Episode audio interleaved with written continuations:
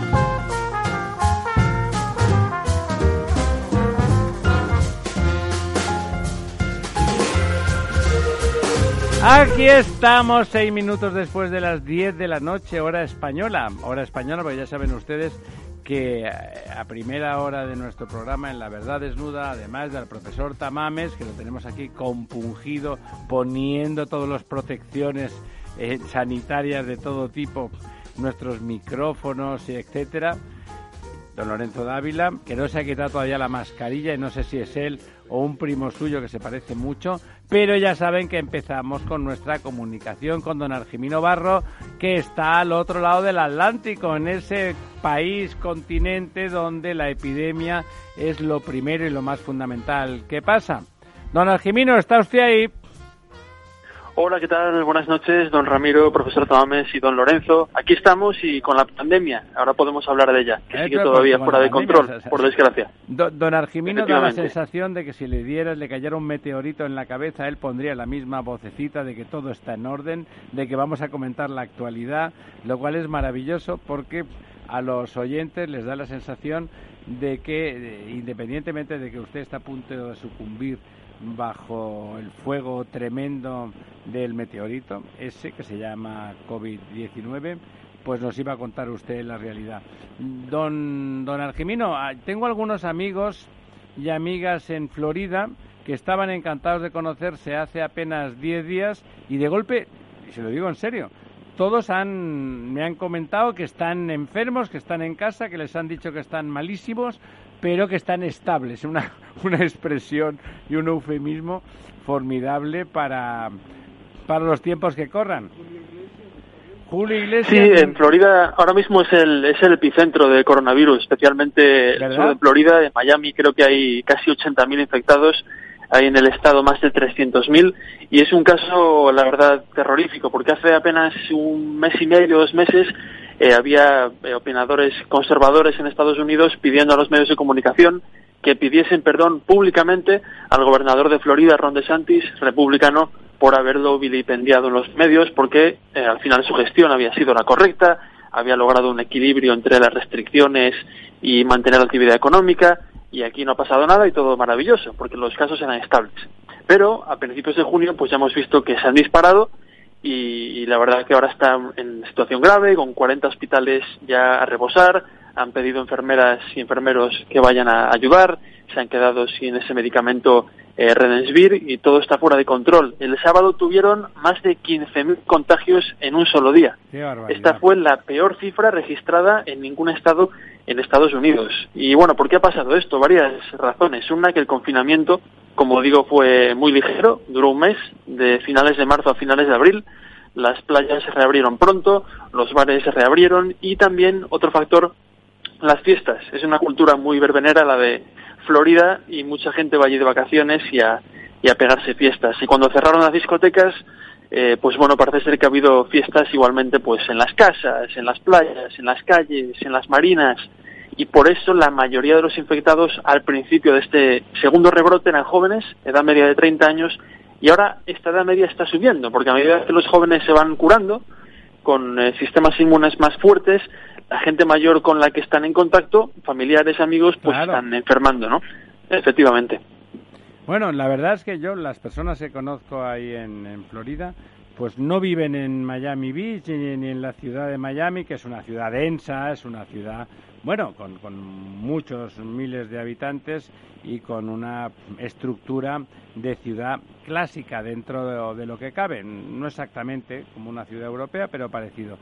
Y a pesar de eso, están, han enfermado, o sea, han, contaminado, o sea, se han acercado, han hecho cosas, trabajaban y de golpe, de una forma o de otra, se han enfermado. O sea, esta infectividad muy efectiva que tiene eh, el virus y, no, es decir, a mí me hacía decir gracia, es una cosa completamente fuera de lugar, pero me sorprendía, me sorprendía que personas que además eran conscientes, eran, eran hispanos, eran gente de origen iberoamericano, como le gusta decir a nuestro maestro, el profesor, que ha entrado, ha entrado en, ha entrado en crisis emocional en cuanto he dicho iberoamericano. Eh, y que no no tenían una pues eso eso que decías tú de las fiestas etcétera estaban trabajando vivían en, en zonas residenciales a 30 40 50 kilómetros de Miami ciudad y que en unos sitios con poca densidad, pero a pesar de eso se han, se han contagiado, ¿no? O sea, realmente yo creo que somos poco conscientes de, de lo peligroso que es el virus, de lo infectivo que es. También me comentaban, es verdad que las personas de las que te estoy hablando son jóvenes, jóvenes quiere decir menores de 50, 60 años, bueno, me decían, no, estamos estables, nos han dicho que no va a pasar nada, que vamos a pasar una gripe, ¿cómo estás? Bueno, pues no estoy encantada de la vida, pero me parece que no va a pasar nada. No estoy dramática, no me parece que tenga que ir al hospital, estoy como con una gripe clásica normal. Sí, bueno, eh, pues Perdona un momento, Argimino, porque precisamente... Espera, Argimino, que el profesor quiere... Quería preguntarte, quería preguntarte, se está poniendo muy mal porque por primera vez Trump ha aparecido con mascarilla. Y luego dicen que la Casa Blanca ha montado un dispositivo de desprestigiar totalmente a Anthony Fauci. ¿Se dice Fauci? Fauci. Fauci, Fauci.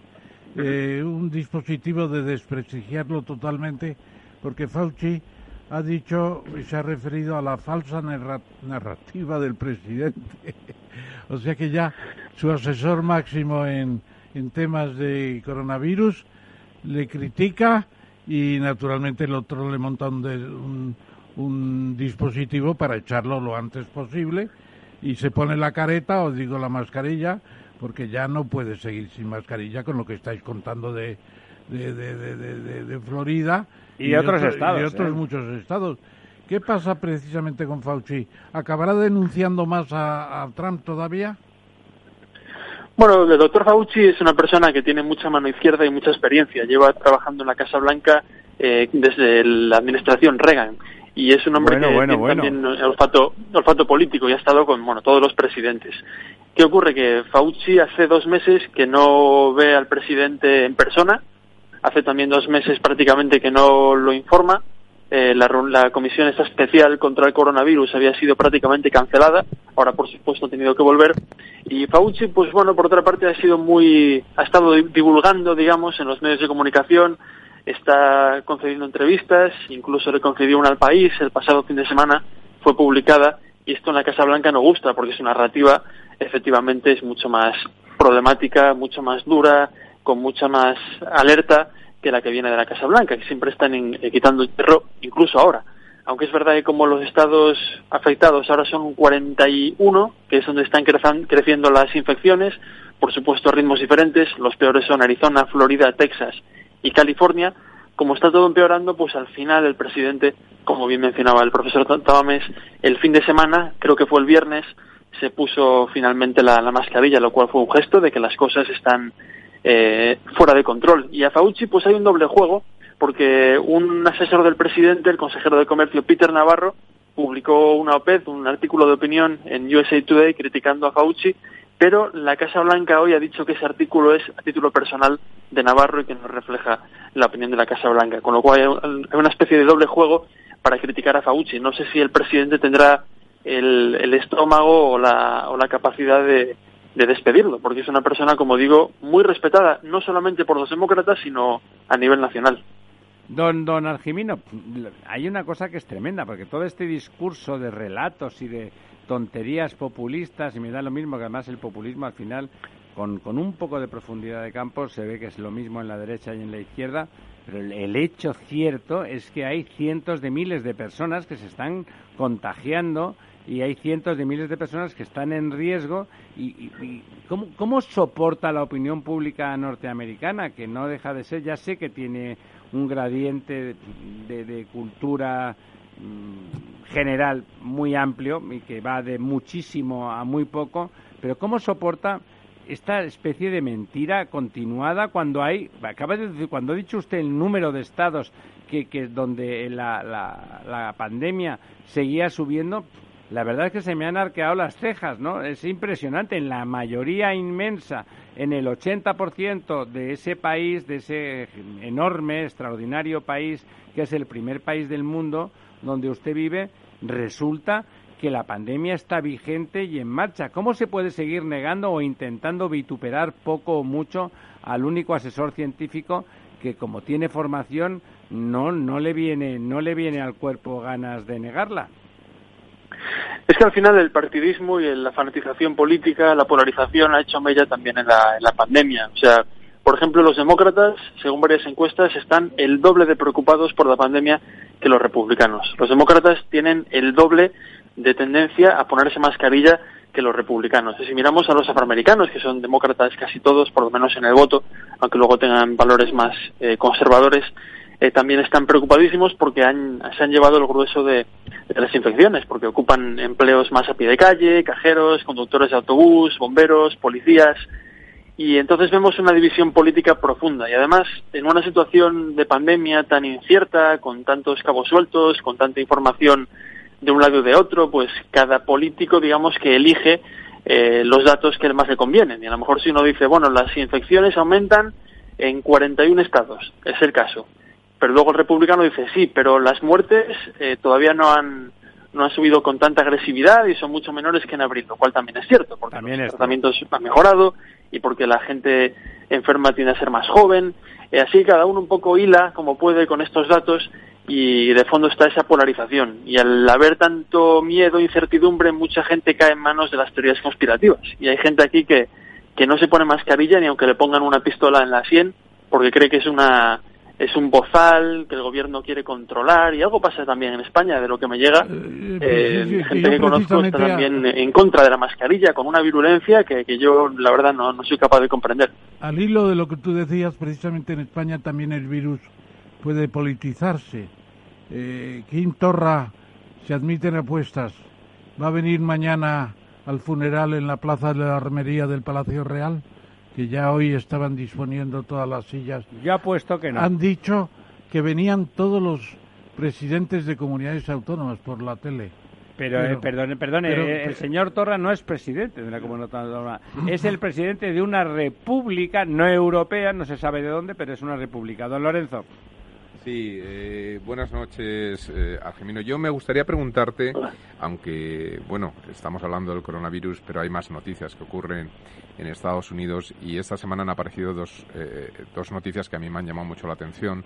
Una, un poco la amenaza, cosa que, que eh, yo entiendo que es poco creíble. Me gustaría, me, te pregunto un poco cuál es el reflejo que han cogido los, los periodistas y los intelectuales, un poco la noticia de que va a ocurrir algo pronto, muy pronto en Venezuela, ha dicho el señor Trump, y ha dicho que Estados Unidos va a estar en esa en ese algo que va a ocurrir, ¿no? Eh, como una visión hacia ese Caribe eh, cuando se ha, eh, bueno, ha salido a la luz también una noticia de que hace dos años cuando Puerto Rico fue asolado por el, el famoso huracán parece ser que señor Trump eh, movió, preguntó a sus asesores si no podíamos vender esta isla, ¿no? Como diciendo esto que está ya destrozado, ¿no? Entonces, claro, este, esta especie de contradicción intelectual, de contradicción intelectual que surge en este personaje, en este maravilloso... Me parece antitético de hablar de intelectual y de Trump al mismo bueno, tiempo. Bueno, en este maravilloso país del que yo, por otro lado, eh, estoy enamorado, quiero decir, yo soy un, auténtico enamorado de Estados Unidos, pero que tiene estas contradicciones entre ese país con esa clase política y por otra parte, por volverlo a enlazar con, con el tema del COVID, con el, anuncio de que ya en septiembre Estados Unidos tiene o va a tener lo que parece ser va a ser la primera vacuna ya activa perfectamente. Bueno, hay dos, pero ya lo ha anunciado Moderna y hay otra también, me parece que es la de Johnson, que están ya prácticamente con todas las fases terminadas, etcétera, y que dan los mismos anticuerpos que eh, que generan aquellas personas que lo han pasado la enfermedad. Es lo que salía un poco en la información. Y luego además Moderna tiene un, grupo de experimentación de 45 voluntarios que han tomado la, la pastilla, podríamos decir.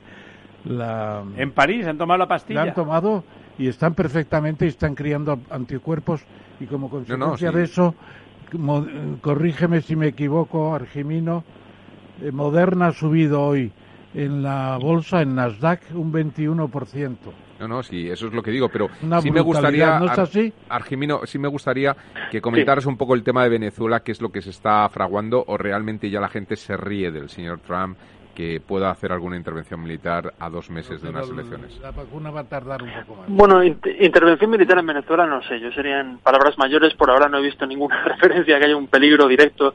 Lo que sí que he visto es que la administración está muy volcada en apretar de las tuercas a Venezuela en todo lo posible. Y lo que he visto esta semana, hace un par de días, fue una exclusiva de la agencia Reuters que dice que Donald Trump, bueno, su administración está ejerciendo una gran presión sobre todas las industrias imaginables para que no hagan negocios con Venezuela, para que diversifiquen su negocio aquellas que están con el petróleo venezolano. Pienso, por ejemplo, en la industria marítima, ¿no? los barcos que van y vienen, los petroleros de Venezuela, eh, y al punto de que ha logrado la administración Trump con esta presión bajar las exportaciones de petróleo venezolanas eh, al menor nivel en décadas, ¿no? Creo que leí por ahí 80 años y está como apretándole al, al régimen venezolano, que como saben tiene, depende casi exclusivamente de la exportación de petróleo para mantenerse en pie. Eh, esto ocurre siempre con, con los medios de comunicación, con las modas, que a veces cuando ocurre algo en Venezuela tenemos una o dos semanas de reacción diaria, pero a lo mejor ahora está ocurriendo algo grave y no lo sabemos porque hay otros otros focos, ¿no? El COVID, eh, las protestas, eh, China, eh, pero la situación en Venezuela tiene que ser preocupante y la administración Trump está haciendo lo posible, quitando la intervención militar para, para hundir el régimen. Y luego con respecto a la vacuna de Moderna, pues sí, ayer vimos esta noticia. He visto que las acciones de Moderna han subido casi un 7%, habían subido con más fuerza en horas anteriores por esta prueba que ha tenido éxito con 45 pacientes que, como dice Don Lorenzo, han podido desarrollar anticuerpos como si hubieran padecido el, el COVID-19 y se especula con que la vacuna podría estar ya terminada a finales de verano. Y luego, por otra parte, tenemos también eh, los esfuerzos de China, que puede llegar incluso antes, aunque los científicos dicen que una cosa es una vacuna y otra cosa es una vacuna eficiente, ¿no? Porque cuanto más prisa se den las compañías, más Menos eh, posibilidades hay de que no sean tan efectivas y de que haya errores. Yo plantearía también, cambiando un poco de tercio, otra noticia de Estados Unidos que es interesante, creo, y aunque un poco inesperada, ¿no? El Tribunal Supremo ha llegado a la conclusión de que medio estado de Oklahoma es propiedad de las tribus indias, porque han revisado los tratados de la Unión Norteamericana con las naciones indias, porque allí se llaman naciones, tanto que discutimos aquí el nombre de naciones. como tuviéramos a las nacionalidades españolas como los americanos a las, naciones indias, tendríamos un problema. Pero se llaman First Nations, las primeras naciones. Y entonces han decidido que los acuerdos firmados por las tribus con el Estado de la Unión resulta que son válidos los de mitad del siglo pasado y se van mitad del siglo XIX quiere del siglo XIX quiero decir y se van a devolver, se tendrán que devolver las, las tierras. ¿Usted se lo cree? Yo me lo creo porque ya una vez decidieron que las naciones indias tenían derecho a hacer casinos de juego. Siempre que no haya una ciudad en medio, que no haya una industria. Pero sí, pero casinos de juego. Y lo hicieron. Y naturalmente revisar esos tratados es una cosa que se hace ya en todo el mundo. También los maoríes en Nueva Zelanda están revisando los tratados con la reina Victoria y les están devolviendo cantidad de cosas. Incluso en Brasil que no hicieron firma Perdón, en Brasil lo único que hacen es matarlos. Bueno, matarlos, pero también hay una zona de llano... llano que los matan menos. No, no, no, que es extensísima y cuando porque Bolsonaro, Bolsonaro, Bolsonaro, Bolsonaro está para una temporada, pero los indios están ahí hace. Esperemos que esté una temporada corta, don, O sea, ¿qué pasa con el Tribunal Supremo de Oklahoma, eh, Bueno, por lo que he visto es una decisión que ha sido muy bueno importante porque puede sobre todo abrir un cajón eh, de la cuestión de los nativos americanos. Y yo creo que lo que apuntaba sobre todo es eh, una cuestión de jurisdicción. De cuando hay un crimen en una reserva en Oklahoma o en cualquier otro estado, Nuevo México, Arizona, que tienen también una parte de población eh, la policía, antes era todo como una maraña legal, la policía podía ir a resolver el crimen y a investigar y a detener con total normalidad y parece que ahora, con esta decisión del Tribunal Supremo de, dentro de Oklahoma, eh, la policía, en un caso concreto de asesinato, tiene que, echarse a un lado y dejar que, sean los nativos americanos quienes lo resuelvan porque es su, jurisdicción. Eh, y esto pues puede abrir un poco la puerta a otros casos así enmarañados, eh, criminales, en donde eh, las naciones indias pues consideran que la autoridad del colono blanco pues no tiene, no tiene ese peso por, por motivos de tradición. Y bueno, es una, una cosa importante, ¿no? En Oklahoma creo que viven 10% de, de nativos americanos y, bueno, es, es, un melón abierto, ¿no? Aparte es, un, una parte de Estados Unidos muy interesante, ¿no? Como por ejemplo el juego es ilegal en la mayoría de los estados, pero sin embargo dan licencias de casinos a las eh, tribus indias para que hagan su dinero, ¿no? Es como una especie de reparaciones, de pago de reparaciones por lo ocurrido en el pasado.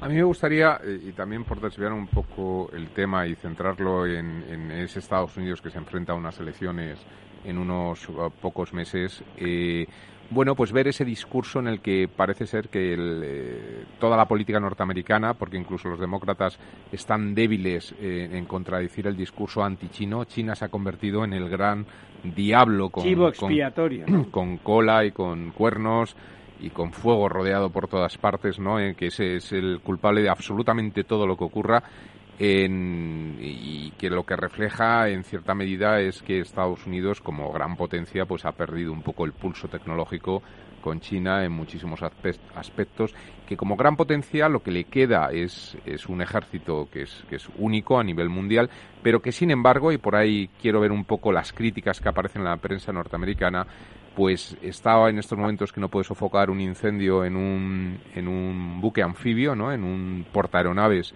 en Florida precisamente. Eh, tiene las últimas corbetas que salieron hace menos de seis años y las tiene que jubilar porque han sido tecnológicamente un desastre. Los F-35, que es la joya de la corona eh, de la aviación, de los nuevos aviones, tienen problemas, no son tan, digamos, eh, transparentes al radar. porque pierden la pintura que les hace transparente al radar y además tienen problemas en la propia cola. Eh, del avión y, y, bueno, pues hay una serie de elementos en los que el ejército de Estados Unidos parece que tecnológicamente también está perdiendo el pulso, la industria militar norteamericana, y en un momento en el que Rusia anuncia la entrada en, en, la puesta en marcha de los S-500 que dicen que será para dentro de tres años, para el año 23, y que no solamente serán antiaéreos, sino que son capaces de defender a la Tierra contra meteoritos, incluso. Bueno, ya sabe usted que los rusos cuando hay que hacer eh, propaganda no se quedan cortos.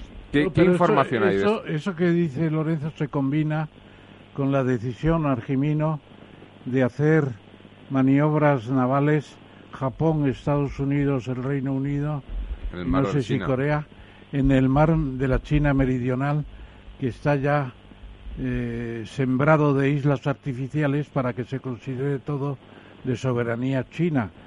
Eh, ¿Tú crees que ahí van a hacer una especie de tour de force, que dicen los franceses, una demostración brutal para ver qué hace China?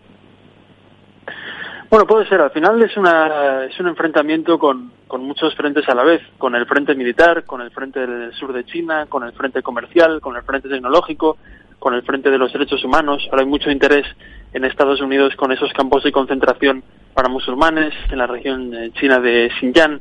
Esta semana tampoco nos olvidemos de que Reino Unido ha dicho que al final no va a trabajar con Huawei para desarrollar la red 5G, lo cual es una victoria americana, aunque sea una victoria a corto plazo o parcial o que no tenga tanto peso, si miramos un poco al, asunto en toda su complejidad, pero es una guerra con muchos frentes. Lea esta mañana en The New York Times una opinión interesante de un corresponsal, eh, bueno, de varios corresponsales, diciendo que lo que diferencia a este enfrentamiento cada vez más evidente entre Estados Unidos y China eh, de la Guerra Fría, de Estados Unidos y la Unión Soviética, es que ahora el mundo está mucho más interconectado y ahora sería prácticamente imposible para ninguna de las dos potencias eh, generar un bloque totalmente homogéneo, enfrentado, ¿no? Como solía ocurrir en estas décadas del siglo XX, diciendo que, bueno, que todos los países, e incluso los aliados de Estados Unidos o de China, eh, tienen, eh, están preocupados por mantener la mano izquierda, con hacer negocios con unos o con otros, porque tienen ya, digamos, mucha carne en el asador y no es eh, normal esperar una, un enfrentamiento caliente o, casi caliente, ¿no? Como fue la, la Guerra Fría. Y respecto a la tecnología militar se habla mucho. Hace poquito me leí un libro, se llama eh, War, What's It Good For, para que es bueno la guerra, y habla de que los próximos 30 años van a ser los más peligrosos de, la historia. Es una, es una reflexión un poco preocupante, porque dice que Estados Unidos y China se van a ver abocados a, a luchar por la supremacía y que si bien Estados Unidos la mantiene por ahora, pues todas las tendencias apuntan a que China en el 2030, 40 o 50, pues va a estar cara a cara, ¿no? Oye, ese libro no es el de Graham Allison. Graham Allison. No sé, no, sé, el, autor es Ian Morris, no sé si otro autor probablemente, esto se ha hablado mucho, ¿no? Con lo cual seguro que hay muchas visiones. Pero es, es curioso cómo vamos acercándonos a ese esa especie de punto un poco más caliente y de alguna forma se, se resolverá. Al final Estados Unidos, aunque siga creciendo, pierde peso relativo con otras potencias, como le pasó al Reino Unido en el siglo XIX, finales, principios del XX, eh, mucha gente ve en China como a la Alemania de hace un siglo, ¿no? En ese sentido. La, última, y ya le dejamos marcharse a, usted a casa o quedarse en casa, porque como estamos en medio coronavirus, me imagino que igual está usted en casa. Lo cierto es que Alemania, por muy rancia y autoritaria que pareciera en el siglo XIX, no dejaba de pertenecer a la cultura europea, mientras que China es un extraño para todo Occidente. Em, esa, esa, usted ha comentado, esa respuesta negativa de Londres, del Reino Unido, que es un país extraordinariamente liberal en cuanto a sus proveedores, que siempre aprecia la meritocracia de un producto de, de un producto premium y en cambio ha rechazado. Además, yo barrunto, ya veremos, yo barrunto que además de la amistad con el amigo americano, que no deja de ser su hijo mayor, fuerte, grande, el primo de Zumosol finalmente, además hay esa distancia cultural, esa distancia cultural que permite que sin traicionar las propias raíces mm, uno se aleje de esa, de esa presencia china porque además en la cultura china lo de la lealtad y el respeto a las reglas del juego no, no existe. Don Argimino, si no tiene, si quiere usted decir algo, le doy la palabra y si no, le espero, por supuesto, el próximo miércoles. No, nada más. Eh, yo creo que está muy, ha estado muy bien eso que, que, ha dicho. Nada, dicen que esta decisión del Reino Unido puede abrir la puerta a otros países que, que sigan en su estela, porque al final el Reino Unido es un país eh, influyente y puede que otras naciones europeas eh, vayan por ahí, ¿no? Eh, también a favor de Estados Unidos. Muy bien. Don Argimino, muchas gracias. Un abrazo. hasta el próximo miércoles. Un abrazo. Hasta la próxima. Hasta el próximo. ¿Cómo se doctor, llama? Doctor Delgado, de Ernesto Delgado.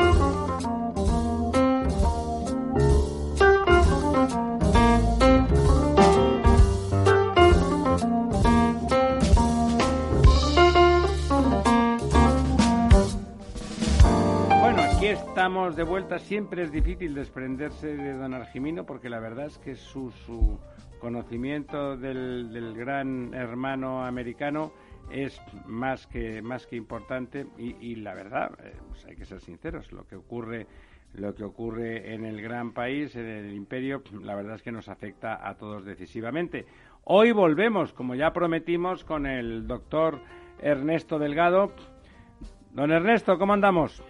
Muy buenas noches, un placer estar con vosotros nuevamente. La verdad que es un privilegio y muchísimas gracias Déjeme, por la antes de antes de pasarle la palabra para que le haga, ya no le vamos a presentar porque ya está claro que es usted un súper especialista. Nos encantó su, su participación primera.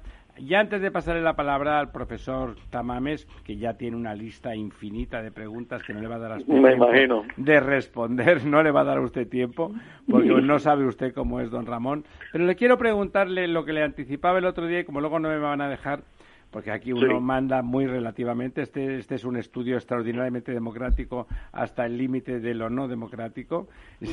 Don Ramón se acaba de tirar por el suelo rodando como una croqueta de la risa. Eh, le pregunto ahora como cubano. La respuesta cubana al, al, coronavirus tiene dos vertientes. La práctica, la ejecutiva dentro del país, esa capacidad, por un lado, bueno, autoritaria, que en este caso no siempre necesariamente es mala, combinada con una necesidad de los cubanos de hacer colas, de acercarse a centros a, suministrarse, donde no ocurre, donde, por ejemplo, lo que hace aquí la gente, incluso en barrios de lo más humilde, que es llamar por teléfono y hacer que le traigan desde el supermercado de proximidad sus productos. Esa es una. Y otra es esa, ese comentario que parece fundamentado, además, pues con, con cierta solvencia, de algún medicamento que desde que, en colaboración con China eh, Cuba ha ayudado a, adelantar y que bueno que ha funcionado razonablemente bien. ¿Qué, información tiene usted de su país de origen en, relación a la pandemia? Pues eh, mira, la verdad que eh, tradicionalmente Cuba como, como país ha estado sometido a diferentes diferentes tipos de pandemia, fundamentalmente de, pandemias de dengue o, algunos tipos de desastres que se han producido a nivel de, temas de acciones de la defensa civil, ¿no? Y qué lo que sucede que siempre ha llamado la atención eh, que se ha podido organizar, ¿no? Eh, favorablemente para poder satisfacer las demandas de esa, estos primeros momentos. La población está educada, ¿no? Se ha educado en eso. La medicina ya sabes que es algo eh, que es como el fútbol aquí en España, ¿no? Se vive muy eh, profundamente y en cada cubano prácticamente hay un médico, hay un sanitario que entiende y responde a las necesidades que se pidan cuando hay un determinado Hay un patriota, hay un patriota contra el virus también, ¿verdad? Exacto, exacto, exacto, exacto. Entonces, ¿qué es lo que sucede? Que cuando se ha producido algún tipo de pandemia, algún tipo de epidemia, algún tipo de trastorno desde el punto de vista sanitario, pues la población este, em, sabe qué hacer en cada momento, ¿no? Independientemente ya de que no tenga los recursos, a mí siempre me llamaba la atención desde niño cuando había un problema, por ejemplo, de un ciclón, un huracán, prácticamente no había un muerto. Realmente un muerto era algo accidental de alguien eh, que, no sé, lo pillaba un rayo o accidentalmente, no sé, algún, alguna persona que estaba borracha o alguna situación. Eso, le iba a decir un despistado o un exceso de ron, ¿no? Exacto, exacto, exacto, exacto, así mismo, pero la gente se cuidaba y era increíble porque la gente se protegía en las casas en que estaba mejor preparada y condicionada para evitar un desastre humano. Entonces, se insistía mucho en la no pérdida de vidas humanas en Cuba. Entonces, ¿cuál sucede? ¿qué sucedía? Que todo iba en ese sentido de desarrollo de ayuda. Lo único que obviamente lo limitaba a los recursos. Recursos una vez apoyados por la Unión Soviética, otras veces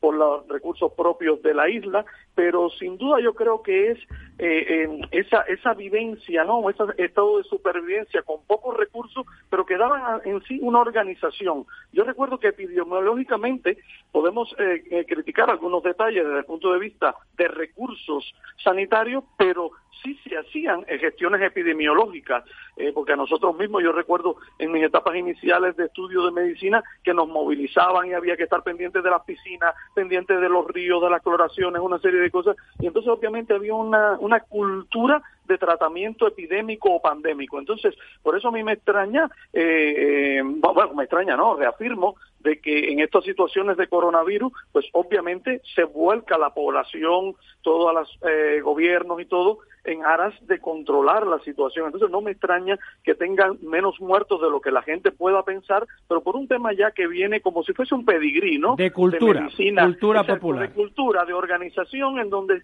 es cierto que siempre cuando la población se le pide que haga algo, pues oye, pues se organiza, ¿no? Más allá de ese despistado que hablábamos y que siempre altera la estadística favorable, ¿no? En el curso de una epidemia o una pandemia. Muchas gracias. Me ha sido, ha sido eh, totalmente explicativa y además en mi conocimiento de Cuba estoy de acuerdo con usted. Y, y, además, si me lo permite, yo diría que Cuba, en términos, hablando en términos casi comerciales, es un país exportador de médicos. Es decir, eh, incluso en Italia, cuando hubo el mayor problema, apareció un avión de Cuba cargado de médicos cubanos que fueron a prestar ayuda. Impresionante, ¿no? que hay una etapa, hay una etapa muy bonita en la historia cubana de la medicina que los médicos de, de la época del 50 al 59 eran médicos que eh, no sé, imagínate, trabajaban en unos hospitales por la mañana y por la tarde iban a formarse a los Estados Unidos, eh, con, pillaban un avión y, y estaban haciendo cursos bien entrenados, bien formados, eh, y entonces fue una época dorada en que esos médicos se prepararon muy bien. Después, cuando llega el triunfo de la revolución, es cierto que se pierde prácticamente la mitad de esos médicos que deciden retornar o irse eh, fuera de la isla, pero los médicos que, que formaron a, por lo menos a nosotros, ¿no? La clase médica que se forma de, de jóvenes después que retomamos toda esa medicina cubana en esos años eh, setenta y pico, ochenta, noventa, pues eh, cogimos a los profesores nuestros de universidades, pues estaban muy bien formados desde el punto de vista teórico y desde el punto de vista práctico, ¿no? Entonces, incluso de la parte humana, por la misma idiosincrasia caribeña, latinoamericana, pues se cogió lo mejor de Estados Unidos y lo mejor de la idiosincrasia caribeña. Bueno, bueno, bueno y ahora viene la pregunta del día. Eh, ¿Qué pasa con España? ¿Se está situando algún laboratorio español importante en primera fila para tener en España la vacuna mejor quizá eh, en un plazo bastante breve? Sí, sí, yo creo que eh, eh, pregunta clave y además de eso, yo, yo estoy muy ilusionado, muy ilusionado y muy esperanzado en esta en estas semanas por una sencilla razón. Este, el, el, laboratorio que todo el mundo está en boca ahora, todo el mundo tiene en boca el laboratorio en mente es el laboratorio Robi, ¿no? El laboratorio Robi, a mí lo que me encanta es que no es un laboratorio eléctrico, es una farmacéutica española que desde hace años nosotros consumimos y, nosotros utilizamos su producto. Es que estamos hablando de un, laboratorio que surge en estos días, en esta semana, y que, eh, y que se ha llevado el gato al agua de, del tema de, de, realizar o terminar el llenado y acabado de la vacuna. Estamos hablando de algo que nosotros utilizamos en varias líneas de investigación y de trabajo. Son fármacos que tenemos conocidos como heparinas, como eh, líneas neumológicas de inhaladores para pacientes con asma, para pacientes con enfermedad pulmonar obstructiva crónica. Estamos hablando que tienen líneas cardiovasculares, líneas incluso nosotros que utilizamos mucho a nivel de, dolor y, y, de resonancia y de tal contrastes. Es decir, estamos hablando de un laboratorio serio que ha dado la casualidad que se ha puesto de acuerdo con una biotecnológica de Estados Unidos que es moderna y entonces pues se han puesto de acuerdo para producir y para desarrollar la última etapa de la vacuna y yo creo que Moderna la conocemos también porque no, no es de ahora, viene los últimos tres años y cuatro años de, de Moderna es algo fuera de serie en cuanto a investigación y en cuanto a compromiso de I+D, igual que Robi, entonces yo creo que podemos presumir ahora mismo e ilusionarnos también de que estamos y vamos a participar en la fabricación, llenado y acabado de una vacuna que, que, ojo, los ensayos de esta vacuna están produciendo anticuerpos en todos los pacientes, es decir, que estamos ilusionados, pero bien ilusionados en ese sentido. Estamos hablando de que el virus que causa el COVID, ese SARS-CoV-2, este, necesita una vacuna que tenga que ser bien tolerada, pero también que provoque anticuerpos. Y si ahora, en la fase 1 que han lanzado al mercado, la, a, la opinión pública, a la opinión científica, han lanzado su primera investigación y su primer trabajo de fase clínica número uno, pues muy contentos porque todos los pacientes, los 45 pacientes de la fase 1, este, han tenido anticuerpos y está diseñado para inducir un, tipo de anticuerpo que a todos nos gusta mucho, que es los anticuerpos neutralizantes, que eso va dirigido específicamente a toda la parte que ese virus utiliza para unirse y entrar en las células humanas, así que actúa como un bloqueante, ¿no? Entonces es importantísimo en esta etapa. Así que nosotros habrá una etapa, ¿no? De, de ilusión, porque es una, una farmacéutica es una buena es pues don don Ernesto una buena noticia yo, creo que es eh, una fantástica noticia en estos momentos sí porque además de eso fíjate que ya está avalada por la Agencia Española del Medicamento y Productos Sanitarios ha dado el visto bueno y además de eso estamos hablando. Doctor, a mí, sí, doctor, a mí me gustaría en esa línea de, la vacuna hacerle una pregunta porque es verdad que, bueno, la información que sale en prensa es que esa vacuna de Moderna pues parece que genera el mismo nivel de anticuerpos que los pacientes que han pasado por la enfermedad, pero también hay un estudio que ha salido esta semana a la luz donde indica que parece ser eh, que esos anticuerpos en las personas que han pasado la enfermedad, ahora que ya empieza a haber tiempo y, eh, pues se hace un seguimiento de, estos pacientes, pues parece ser que, que, duran 90 días, que a partir de los 90 días caen espectacularmente y prácticamente desaparecen. Eh, lo cual podría estar indicando de que la protección, que es lo que está por ver si de verdad les están protegidos o no, pese a que han perdido los anticuerpos, pero podría abrir la puerta a que esa vacuna, eh, por muy buena que sea, pues pudiera más o menos proteger durante tres, cuatro meses, lo cual desde el punto de vista epidemiológico eh, no es una vacuna realmente, sino que es un tema que bueno puede tratar un, situaciones de pico, etcétera, pero no eliminar la enfermedad. Lo cual coincide con que otros cuatro coronavirus con los que llevamos conviviendo muchos años, no tan graves como este, pero, pero coronavirus al fin y al cabo, hasta ahora no ha habido vacuna ni forma de, tratarlos, ¿no? no exacto, exacto, exacto. Hay, hay, hay, un detalle, por ejemplo, hay un detalle desde el punto de vista inmunológico, obviamente ya conocéis, yo no soy inmunólogo, yo no soy experto en biología celular o molecular, pero ¿qué es lo que sucede? Que pasa una cosa, hay dos formas de desarrollar también inmunidad, una hay una inmunidad humoral, que es esa que todos conocemos, que nos hacemos anticuerpos, y hay una inmunidad celular. Y nosotros prácticamente en ningún momento hacemos test de inmunidad celular. Entonces, ¿qué pasa? Nosotros que hemos estado en contacto, la mayoría de personas que hemos estado en contacto en primera línea con pacientes eh, graves, con pacientes con alta carga viral, pasa una cosa. Yo me he hecho, por ejemplo, test de PCR, me he hecho test ELISA, me he hecho anticuerpos incluso de los test de, de chino y yo no he desarrollado ningún anticuerpo. Entonces, la, la, la, pregunta, pero como yo, montones, miles de sanitarios, médicos, enfermeras, de todo. Entonces, vosotros mismos, entonces, yo sí he estado expuesto, como el resto de mis compañeros, a altas concentraciones de esa carga viral. Entonces, la historia es, yo no he desarrollado a lo mejor anticuerpos por la vía humoral, pero a lo mejor tengo anticuerpos inmunocelulares, eh, eh, celulares a nivel de, actividad molecular que me luchan cada vez que yo me expongo y sin embargo no son cuantificables en la analítica que yo me he hecho. Pero entonces, pero es que pasa una cosa también.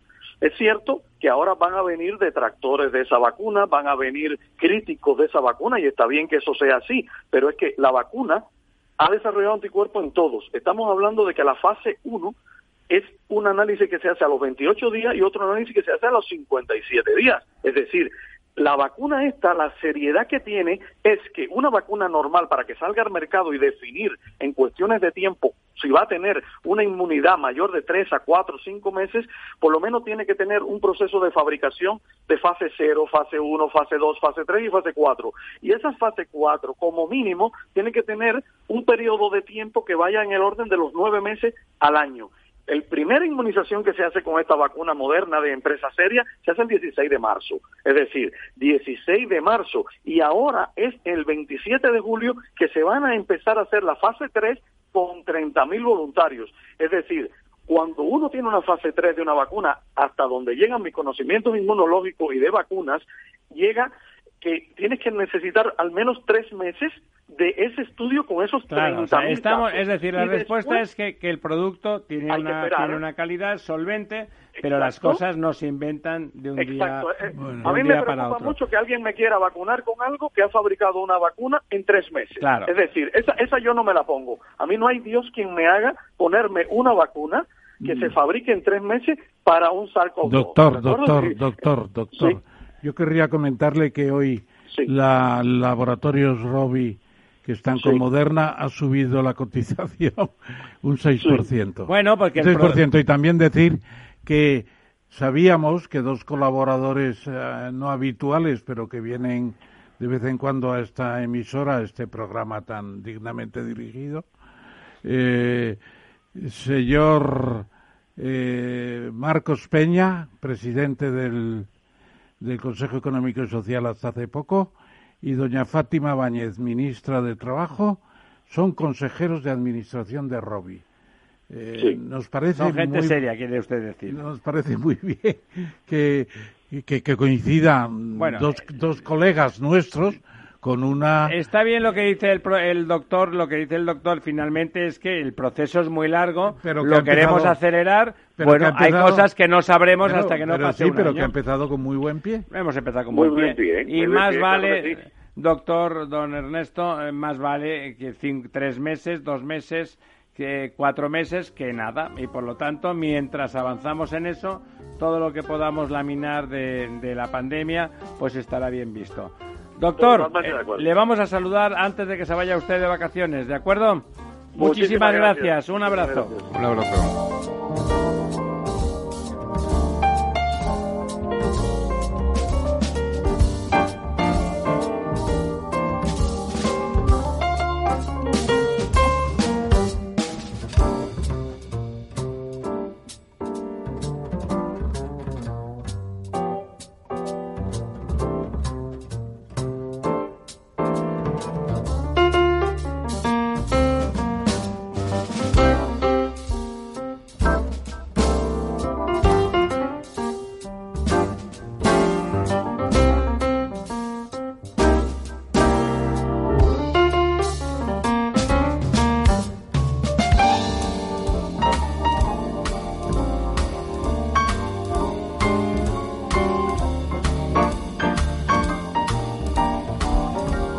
Seguimos, seguimos, seguimos. 50 minutos pasan de las 10 de la noche en España.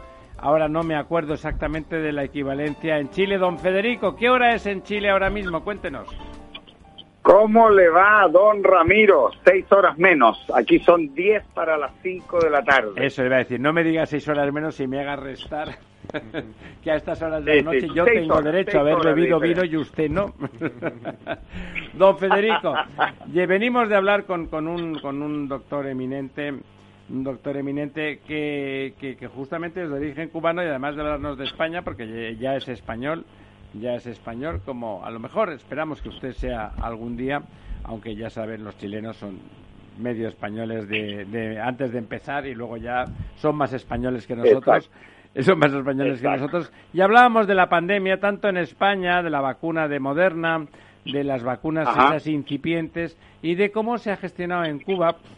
La verdad es que en este programa muy filocomunistas ni muy filocastristas no somos, pero la verdad es que la cultura popular cubana ha hecho que la gestión de la pandemia en esa en esa isla haya sido relativamente amable, ese sería un exceso, pero haya sido funcional, por decirlo de alguna forma.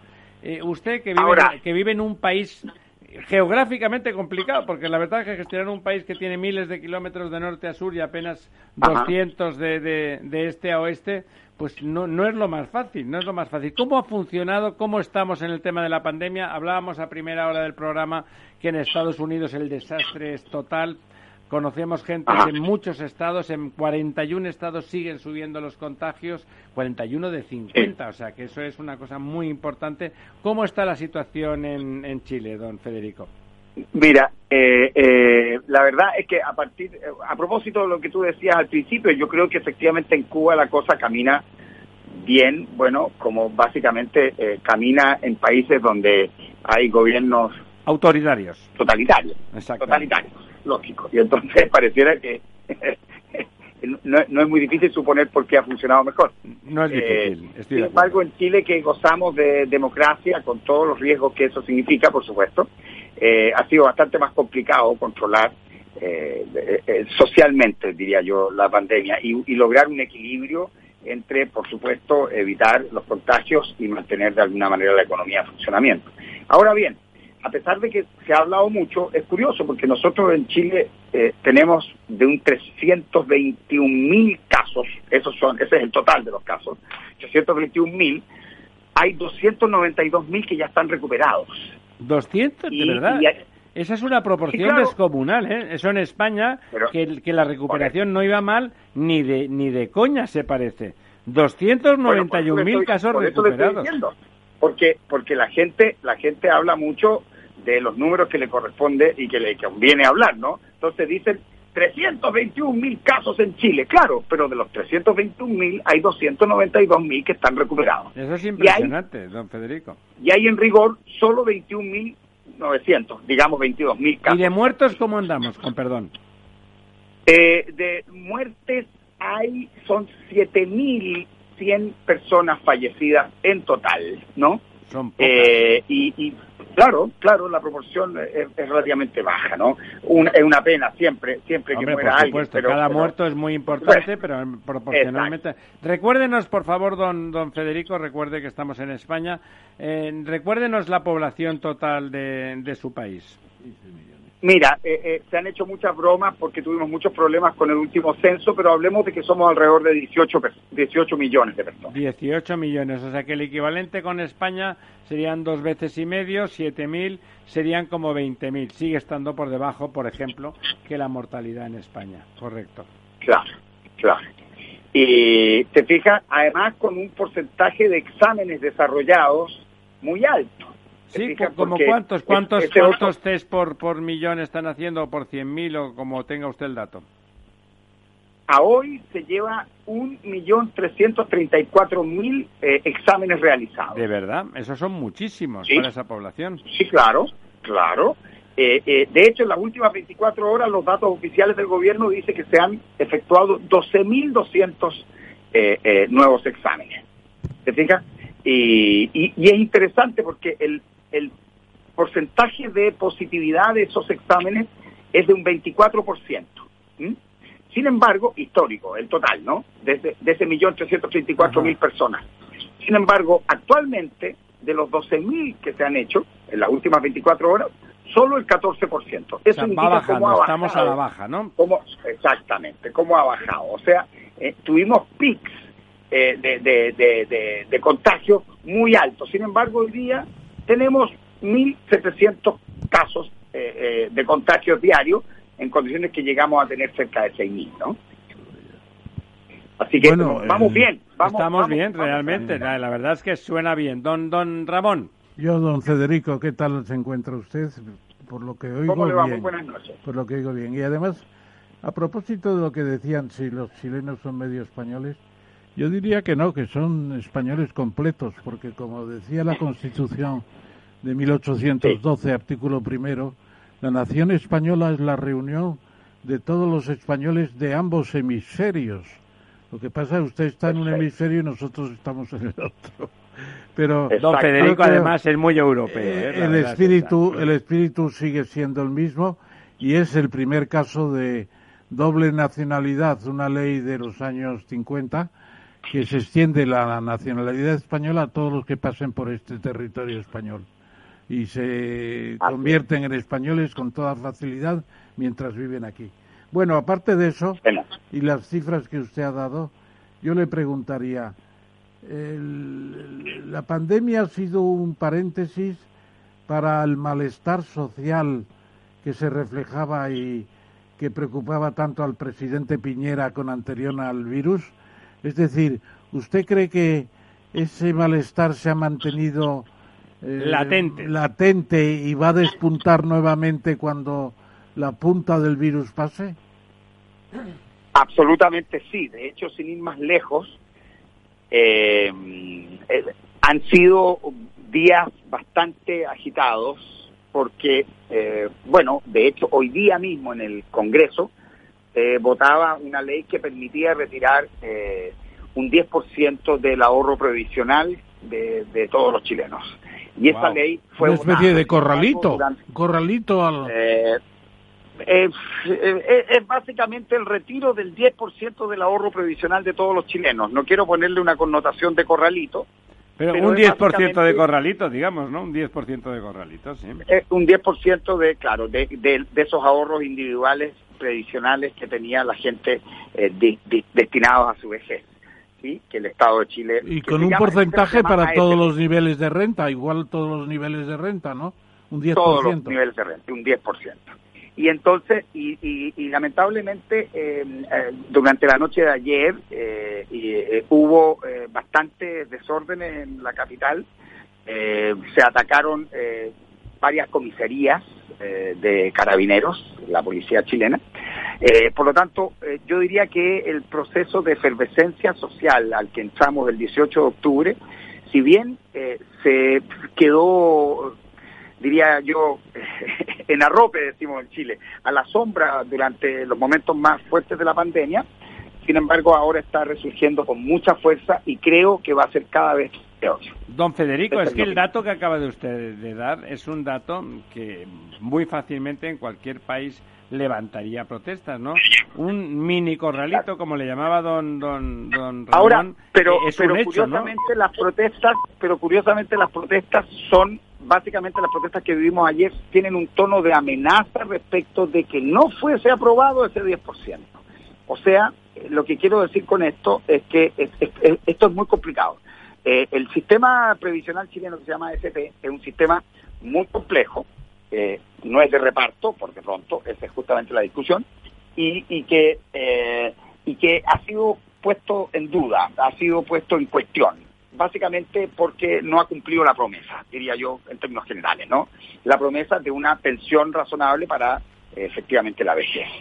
Eh, sin embargo, es, eh, es el dinero que permite que la economía funcione. Son cerca de 250 mil millones de dólares que están allí y que básicamente son los que sostienen la economía completa, ¿no? Pero, eh, Entonces, es un disparate, a mí, es un disparate y esperamos que no se contagie y que no se entere don don Pablo Iglesias, vicepresidente del segundo del gobierno español, porque esa medida le gustaría con no con el 10, sino con el 20 con el 20%. Bueno, claro, además, además es, es, es básicamente... Eh, eh, eh Una leva de capitales. El, claro, claro, no, va, va a tener un impacto, sería muy largo ponernos a hablar de eso. Eh, va a tener un impacto muy, muy, muy complejo en la economía completa. Y por supuesto va a mermar las pensiones que ya eran en algunos casos malas, irrisorias en algunos casos, bueno, eso ahora van a ser peores.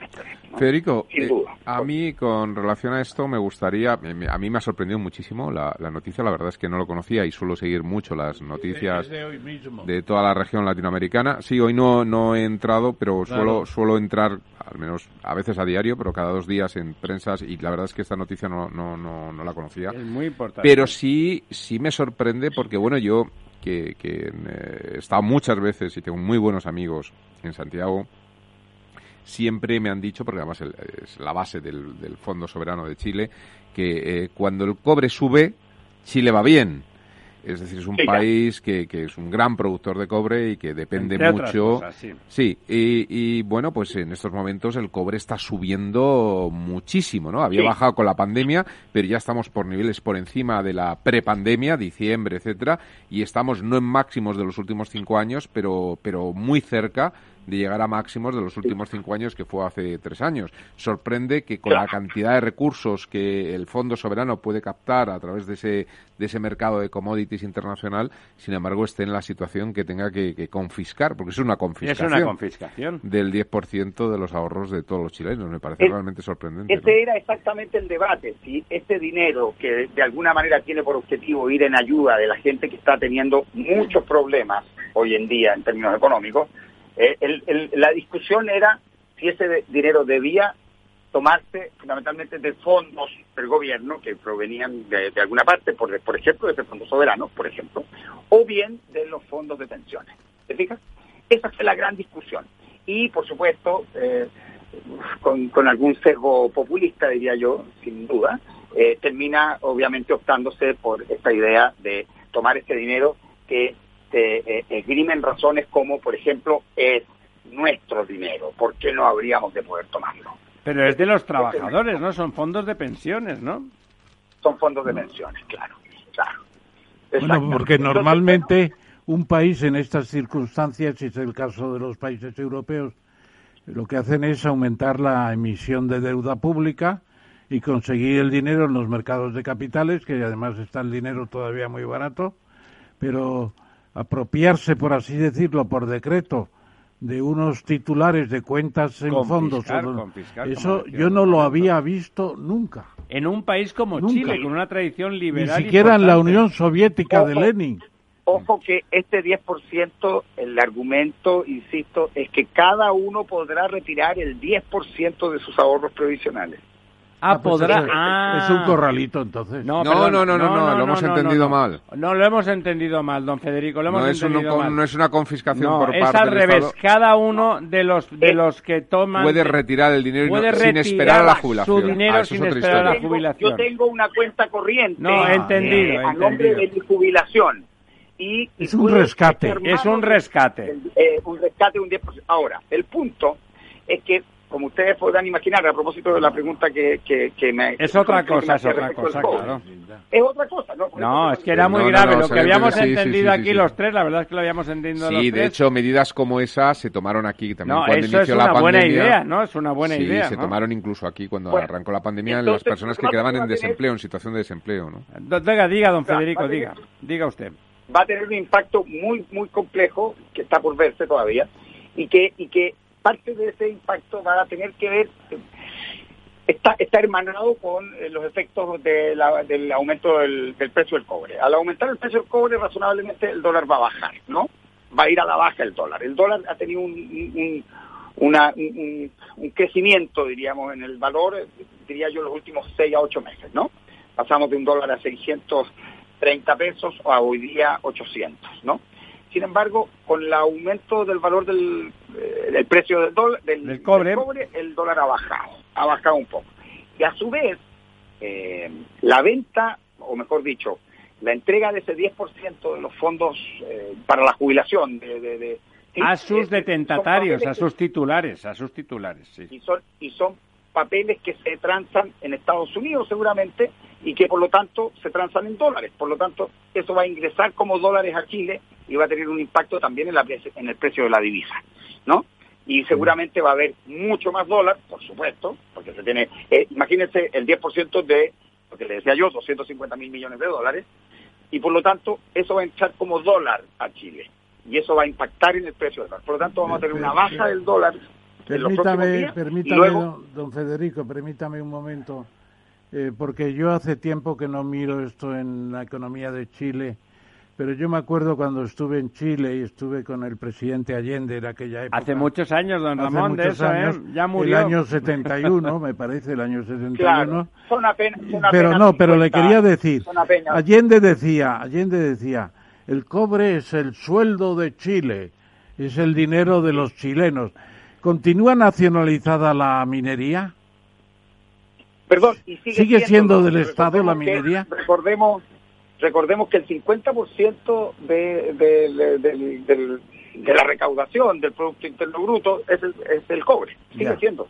sigue siendo. El 50% eh, ¿eh? del, del presupuesto. del PIB. Seguimos siendo. no, del PIB no, hombre. Del PIB no puede ser, hombre. será del presupuesto. el 50% del cobre el cobre que representa el 50% de qué cantidad? ¿Del PIB o del presupuesto? De lo que producimos. Del PIB, sí, sí. No, sí, es, fuertísimo. es muy importante. Es que no, que hasta que no lo mires. Ya lo traeremos a la próxima sesión. Bueno, el dato. Don Ramón queda, eh, queda eh, y que verificaremos la, la cifra, porque claro, el 50% me parece... Perdona, pero para que sea tan importante... Un país de 18 millones... Don Ramón, para que sea tan importante el impacto en la relación de la divisa con el dólar en un país que no es un país miserable, es el país con mejor renta de toda Latinoamérica, eh, bueno, debe de ser muy importante, ¿no? no sé si el 50%, pero debe ser muy importante, si no, no afecta, ¿no? Si no, no afecta. Eh, don, don Federico, ahí, eh, ¿quién, se está oponiendo? Por lo tanto, si lo que estamos hablando es de un rescate, que es verdad que aquí los tres, la verdad es que los tres habíamos entendido mal lo que usted había dicho, si lo que hablamos es de un rescate del fondo de pensiones por parte de los que aportan justamente esos, esas cantidades, ¿quién se está oponiendo a que eso ocurra? Mira, el, punto es el siguiente, el, el sistema de AFP, de fondo de pensiones, la Asociación de Fondos de Pensiones, es básicamente el caballito de batalla, una suerte de estandarte de la economía liberal en Chile. ¿Sí? Y por lo tanto, el vulnerar ese sistema es de alguna manera vulnerar el modelo. Eso es, ¿no? Entonces, el, la, oposición es fundamentalmente, los, que se oponen, mejor dicho, no la oposición, los que se oponen a esa medida son básicamente aquellos que están a la derecha, desde el centro hacia la derecha del tablero. Ultraliberales. Digamos, ultraliberales. Digamos, yo diría de, moderados a ultra pero pero fundamentalmente todos los que están del, centro hacia la derecha del tablero. No, como gobierna Piñera, que... no es precisamente de extrema izquierda, pues en principio, pues bueno, por eso decía yo ah, ultraliberales. Piñera es centro derecha. Por eso, por eso. Pero él ha aprobado esa medida, ¿no? A mí, a mí él, él, aprobado, él, él fue el que sugirió esa medida y se ha votado en el Congreso y se aprobó. Sí, a mí Ramiro me gustaría cambiar un poco de tercio aprovechando que nuestro colaborador. Es la última pregunta. Sí, es, es arquitecto. Eh, saber si en, en, un país que además eh, dices, bueno, tiene 18 millones de habitantes, pero sí, yo no sé cuántos se concentrarán en Santiago, pero pueden ser 12 fácilmente, ¿no? En el Gran Santiago, con todo. Ahora nos dice Federico. Yo creo esa es una. Pero la información que yo tengo es. No. Eh... Espera un momento, Ramón, espera. Sí, e, es, la pregunta es, ¿se está produciendo, como está ocurriendo en Europa, eh, sobre todo a raíz del teletrabajo, una especie de centrifugación eh, de la gente hacia el exterior de las ciudades? Eh, porque hablar de un post-COVID en estos momentos que estamos viendo que no tenemos muy claro si, si esto va a ser un, no un post-COVID, sino una era COVID, la que vamos a estar viviendo, eh, ¿se están produciendo estos movimientos en el precio del suelo, evolución, el interés de la gente por salir al, al exterior, al campo, en esa maravillosa huerta mediterránea que tiene, que tiene Santiago en el exterior, hacia, hacia, el, hacia el mar? Eh, ¿se, ¿Se produce esto o no hay todavía esa sensibilidad? Mira, todavía no hay, porque nosotros acuérdate que estamos un par de meses atrás de ustedes, por lo tanto nosotros estamos en este minuto en medio del proceso de confinamiento.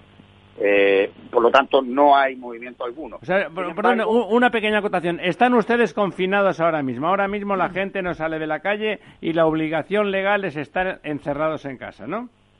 Exactamente. Ok, siga, siga usted. ¿Me permiten un momento, por favor? Porque tenemos un dato aquí Dice, cuando los precios internacionales del cobre son altos, las ventas de este metal pueden llegar a representar entre un 20 y un 25% del ingreso fiscal, del ingreso fiscal. Sí. Lo que en se conoce como el sueldo de Chile.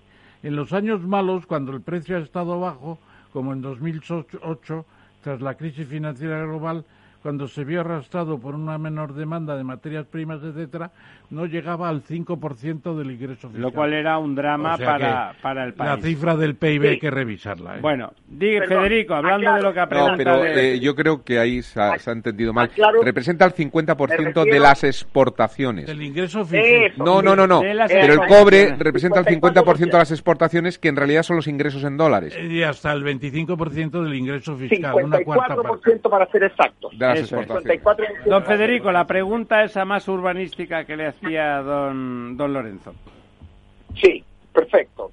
como te decía, entonces estamos en la mitad del proceso, por lo tanto, en este minuto básicamente estamos confinados y no hay. Sin embargo, yo creo el proceso, el proceso de de gentrificación en Santiago se ha llevado a cabo durante los últimos 20 años fácilmente, ¿no? y sin y sin pausa, ¿no? Y digo 20 por decir, también puede ser 30 y 35 también. Eh, recordemos que en, Santiago de Chile, cuando se implementaron las políticas de libre mercado, ¿cierto? Eh, durante la dictadura militar, ¿sí? Eh, se, se, tomó la, la decisión de abolir el límite urbano. Y cuando se abolió el límite urbano, que fue el año 1979, básicamente se abandonaron todas las políticas de planificación de la ciudad. Eso significó que la ciudad explotó, literalmente. Y se desarrolló con el modelo mancha aceite. ¿Sí? ¿Se entiende? Eh, recién en el 85 empezaron los debates para reinstalar el límite urbano y recién en la década del 90 se llevó a cabo una nueva planificación y se instalaron los límites urbanos, se volvió con la planificación, asunto que a mi parecer ya era demasiado tarde en muchos casos, porque la idea del suburbio en Santiago ya estaba absolutamente instalada. ¿sí? Eh, afortunadamente, eh, después vino eh, un momento importante en donde se implementó, se, invirtió mucho dinero en la implementación de sistemas de movilidad y transporte al interior de la ciudad. Se desarrollaron excelentes carreteras, ¿sí? sistemas de transporte, metro, sin ir más lejos, y eso de alguna manera tuvo un efecto paliativo en esta vida y en esta idea de la vida en suburbios. Ojo, suburbios que en algunos casos, por supuesto, eran de altos ingresos y otros no tanto. Sí, al modelo americano, ¿no? De suburbios de lujo. Claro, sin embargo, lo que, a lo que me refiero es que el modelo del suburbio americano es aquel que busca de alguna manera un lugar lindo para vivir y crear a sus niños. Sin embargo, en Chile, lamentablemente, esos suburbios en algunos casos se transformaron en poblaciones gigantescas de gente de bajos ingresos. ¿sí? Que fue erradicada a partir de 1979 hasta 1975. Don Federico, nos tenemos que ir de forma inmediata. Una pregunta, la pregunta que le hacía don, don Lorenzo era una tendencia que, por ejemplo, aquí en Madrid ha aparecido y ha habido después justo de, la salida de la, del confinamiento, la gente quería alquilar y comprar fuera de la ciudad. ¿Está pasando eso en, Santiago o no ha llegado a pasar? No, no está pasando, pero va a pasar, porque además la ciudad está muy complicada. La, ciudad está muy difícil para vivir. Por lo tanto, no está, no está pasando en este minuto, pero no me cabe ninguna duda que va a ocurrir. No, no está pasando porque están ustedes confinados, pero a la que se cierre, ¿cuánto falta de confinamiento oficial? Mira, no, hay no hay información oficial, sin embargo yo me arriesgo a decir que esto va a durar por lo menos hasta septiembre. Hasta septiembre, Dios mío. Sí, señor. Don Federico, le tenemos que dejar. Son un cuarto que pasa de las once y nos están esperando hace un ratito otros compañeros en el otro lado del teléfono. El miércoles que viene volvemos a hablar con usted. Don Federico, muchísimas gracias ahí desde Santiago de Chile. Gracias.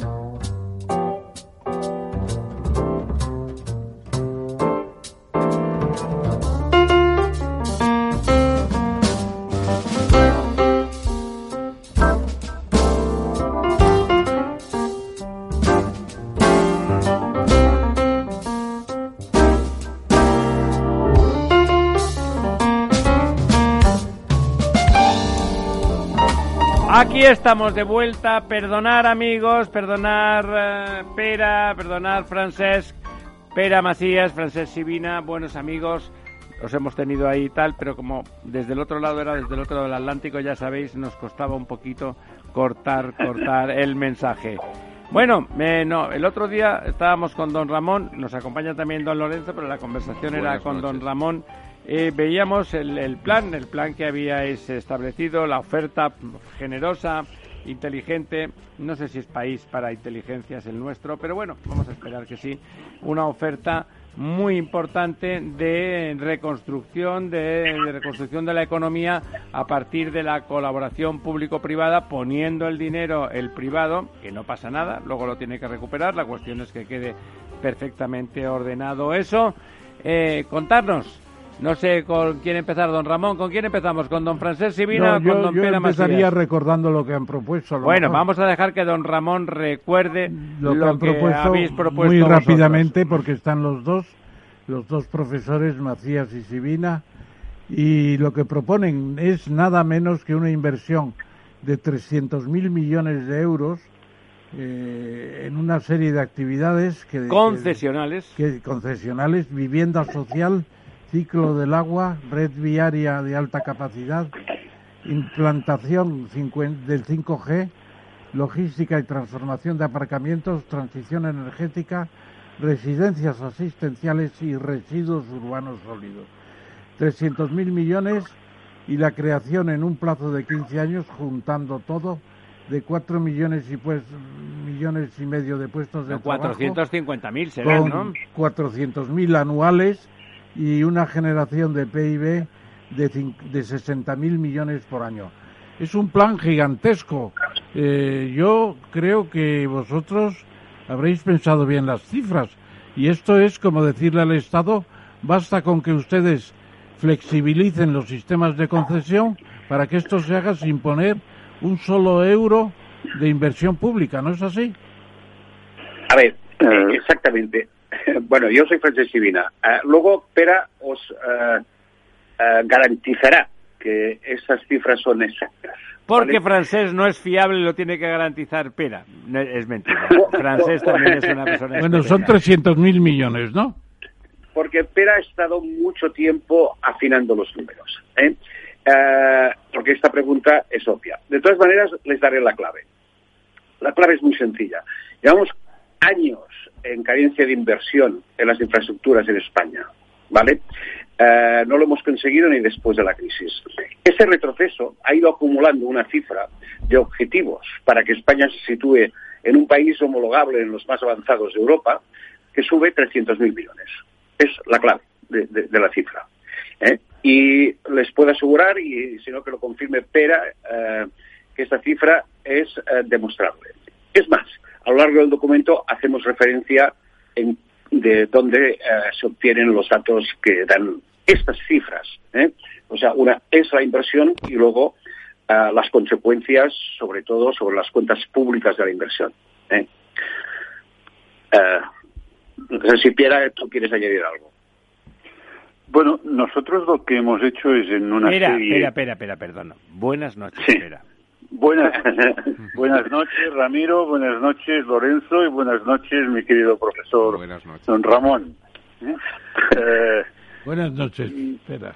Eh, eh, no, eh, como decíais, ya sabéis que a los ingenieros nos gusta buscarle la racionalidad a todo, ¿no? Entonces, lo que aquí se ha estado trabajando es en cada uno de, de estos capítulos buscar, primero, procedimientos, es decir, que, que haya un procedimiento que permita una inversión y que permita que esta inversión a través de un pago por uso, mm, quien haga la inversión pueda recuperarla y por tanto sea posible una colaboración público-privada. ¿no? Y a partir de aquí hemos hecho un ejercicio de dimensionamiento mm, mm, siempre a partir de datos o bien oficiales o datos sectoriales. ¿no? Voy a poner un ejemplo para que lo comprendamos perfectamente en un tema que además ha sido desgraciadamente noticia estos últimos meses, ¿no? El número de plazas de residencias asistenciales. En España, en estos momentos, tenemos 372.985 plazas en residencias asistenciales para personas de tercera edad. Y mm, hay una población en estos momentos, datos de 2019 finales, de mayores de 65 años de 9 millones y algo más de personas. O sea, 300 y pico mil frente a 9 millones. Sí, es decir, esto es un ratio, para entendernos, de 4,1 plazas por cada 100 personas mayores de 65 años. ¿Qué es lo que nos recomienda la OMS? Escrito está, ¿no?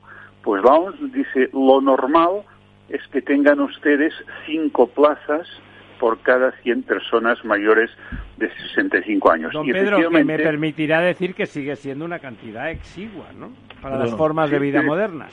Pero, pero bueno, si hacemos un comparativo con, con otros países europeos, vemos que muchos de ellos efectivamente superan estas cinco plazas. No por mucho, pero lo superan. Bueno, por tanto, si nosotros, si nosotros queremos Mm, de alguna manera atender esta recomendación de la OMS, a día de hoy, obviamente, nos faltaría un determinado número de plazas eh, muy importantes. Cien, ciento y algo mil, ¿no? Ciento mil. 80 mil.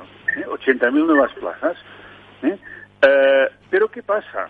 Pasa que si nos vamos a las previsiones poblacionales que, a, que hace el Instituto Nacional de Estadística Mm, que las últimas que ha hecho son para el año 2033, ha hecho una proyección y mm, de esta proyección resulta que hay eh, eh, un crecimiento brutal de las personas mayores de 65 años, que van a pasar a ser a 12,3 millones en lugar de los 9 que son en estos momentos. Es decir, esto es un aumento del 37,6% eh, eh, de personas mayores de 65 años. Por lo cual, el número de plazas que nosotros vamos a necesitar, lógicamente, no son estas, eh, eh estas 80.000 que decía para llegar al ratio de 5. Si aplicamos este ratio de 5 a los 12 millones, lógicamente el número de plazas es mucho mayor. ¿Qué significa esto? Bueno, pues que hay que hacerlas. Eh, y yo me pregunto, ¿están las administraciones públicas dispuestas o tienen mm, las eh, cantidades necesarias para invertir y para explotar. ¿Tenemos el dinero público para hacer eso? Hay que preguntarlo abiertamente. ¿La administración tiene ese dinero? Y sobre todo, es una misión de la administración tener que cuidar de los viejecitos cuando se pueden cuidar si han ahorrado, si tienen hijos que les pagan la pensión, etcétera, etcétera. Esa es la cosa. Usted, don Ramón, lo dice porque está cubierto, pero hay no, no, no, es que yo creo, es que yo creo que pretender ahora tutelar a toda la ancianidad del Estado es una brutalidad. Claro. Don, Ramón, los, los trabajadores mayores han trabajado toda la vida, lo que no puede ser es que no tengan donde caerse Pero el 82% de la población española tiene vivienda propia y el 65% segunda residencia. Hombre, no somos un país de pobres. No es verdad que el 65% tiene segunda residencia. Francés, digas. A ver, si me permitís. déjame, eh, solamente déjame acabar un momento. Deja un momento que acabe Pera, que lo he interrumpido. Perdona, Pera. Para, no, no, para acabar la magnitud. Por tanto, fijaos, el número de plazas necesarias a construir desde hoy hasta el 2033 son 242.000 plazas. De la Marina. Que a un coste, a un coste unitario de 50.000 euros por plaza, que es lo que cuesta realmente, pues esto nos da una cifra de unos 15.000 millones de euros a invertir. Que además este es un sector en el cual hay ya muchas empresas que han invertido, hay muchas residencias que están funcionando y por lo que decíais vosotros, bueno, pues hay gente que no puede llegar. Bueno, muchas comunidades autónomas que hacen, pues concertan un cierto número de plazas para quien no puede llegar a pagarlas. Pero estas plazas le cuestan muchísimo más baratas, gestionadas por el sector privado y dedicando recursos públicos a ayudar al que no llega. ¿eh? Por tanto, en este capítulo nosotros el, dimensionamiento lo podemos hacer al euro, ¿eh? al euro, equivocándonos muy pocos, y lo único que hay que hacer es, evidentemente, habilitar todo, lo, todo digamos, el, apareaje legal para que esto sea posible. Francés, ¿qué querías decir? No, eh, lo ha aclarado Pera. De todas maneras, antes, eh, cuando el profesor ha explicado eh, lo que pedimos nosotros de flexibilizar el proceso, mm, mm, quisiera puntualizar lo siguiente. En la transposición de la normativa europea de contratación del sector público, lo que hicimos fue hacerlo exageradamente complejo e irrealizable. ¿eh? Entonces, perdona, perdona, ¿quién lo hizo exageradamente complejo? ¿El gobierno español? ¿El gobierno, europeo? ¿eh? ¿Quién lo hizo? Pero no, el gobierno europeo dio unas bases y estas bases aquí se han em, hecho excesivamente complejas. En la transposición en el gobierno español se ha hecho de una complejidad inviable. Inviable, inviable. Y la complejidad más importante es eh, sobre su financiación mediante el, la ley de, estabilidad económica, la ley de desindexación de la economía, ¿vale? Eh, que tiene varios efectos mm, perniciosos. El primero, deshomologarnos. somos el único país que tiene este tipo de indexación sobre la economía, ¿vale? Que la hace que no sea asumible ni para eh, los ni para la empresa ni sobre todo para el financiador. Lo tenemos muy claro. Desde que tenemos ley, entre una y ninguna concesión se ha hecho en España. Directamente entre una y ninguna. Fantástico. Directamente. ¿eh? Y bien. Eh, o sea, no es, no es una ley, es una ley en, en, la práctica, es una ley de cancelación de las concesiones. La ley del candado. La ley del candado que además eh, en la ley de contratos del sector público hace referencia a esta ley, con lo cual aquí ya tenemos la primera complejidad. La segunda es la excesiva judicialización que ha habido de los contratos de, concesión en España. Esto nos desprestigia como país. Cuando la Administración ha tenido que hacer frente a compromisos firmados, nos guste o nos guste, eh, los ha judicializado y tenemos un montón de ellos. ¿Eso no se llama falta de seguridad jurídica? Sí, exactamente. Ah, pero también de desprestigio. ¿eh? obviamente, ah, obviamente. La falta de seguridad jurídica se produce en países como Venezuela y otros parecidos. ¿Te refieres, por ejemplo, a las radiales de Madrid? Mira, y aquí, eh, profesor, quisiera hacer hincapié. Eh, llamamos colaboración público-privada a casi todo, ¿vale? Y llamamos concesión también a casi todo. En los últimos diez años se han hecho unos inventos de unas concesiones que no lo son, que lo que son son contratos para diferir el pago en los futuros eh, presupuestos nacionales. ¿De acuerdo? Intentando que no, no computaran Eurostat, por decirlo público, cosa que no conseguimos. Lo que sí conseguimos es hipotecar todos los, todos los presupuestos de Estado posteriores. Eh, eh, la concesión de pago por uso histórica, y esto creo que nos daría una buena lección, profesor, eh, es otra cosa muy distinta. Es un compartir riesgos con la administración es un modelo exitoso en el mundo que utilizan los países más avanzados y que recomienda expresamente Europa. ¿Vale? Eh, pues bien, de este tipo de concesiones, en los últimos años, como decía, entre una y ninguna. ¿Eh? Don Lorenzo, quería usted hacerle una pregunta a nuestros invitados. No, a mí, eh, bueno, hay uno de los mm, datos que, ha leído antes el profesor Tamames que me han, me han llamado muy fuertemente la, la atención entre otras cosas porque yo he sido toda mi vida un claro defensor de esta colaboración público-privada, del efecto multiplicador que tiene en el PIB. Y de hecho, eh, yo recuerdo que mi primer trabajo fue el, análisis coste-beneficio del tren de alta velocidad a Sevilla, que precisamente buscaba estas externalidades y estos efectos multiplicadores. Y claro, en los datos que refleja, estoy hablando, corrígeme Pera si, si, no es así, pero estamos hablando de un proyecto entre 10 y 15 años, eh, dependiendo el sector, y eh, se invierte en 300.000 y se saca una repercusión del PIB de 60.000 anuales, lo cual quiere decir que estamos con un multiplicador, si fuera a 10 años, de un 2, y, si estamos entre 10 y, estamos hablando de multiplicadores de, entre el 2 y el 3, ¿no? Es decir, 2 y pico, ¿no? Esto es impresionante, ¿no? Eh, lo, que, eh, lo que sí me gustaría, y esa es la pregunta, es, en este análisis y con ese impacto tan fuerte, ¿se ha hecho una distribución territorial eh, de dónde tendrían que ir estos, estos, estas inversiones, porque estoy pensando una reclamación, además, bueno, eh, aquí nuestros invitados vienen de, Cataluña, una reclamación histórica de Cataluña, pero que tiene un efecto multiplicador brutal, sería el famoso eje corredor, del Mediterráneo. Pero pueden existir otros, pueden existir otros corredores, otras, otras infraestructuras, eh, superpuertos, etcétera, si se ha tenido en cuenta, porque efectivamente hay infraestructuras cuyo multiplicador puede llegar muy por encima de ese dos y pico, es decir, que realmente tiene un efecto sistémico en la economía brutal, ¿no? El profesor quiere intervenir. No, no, estoy planteando lo mismo que tú. Yo pienso que las inversiones mayormente van a ir a las zonas de menos, de mayor densidad de población, lógicamente.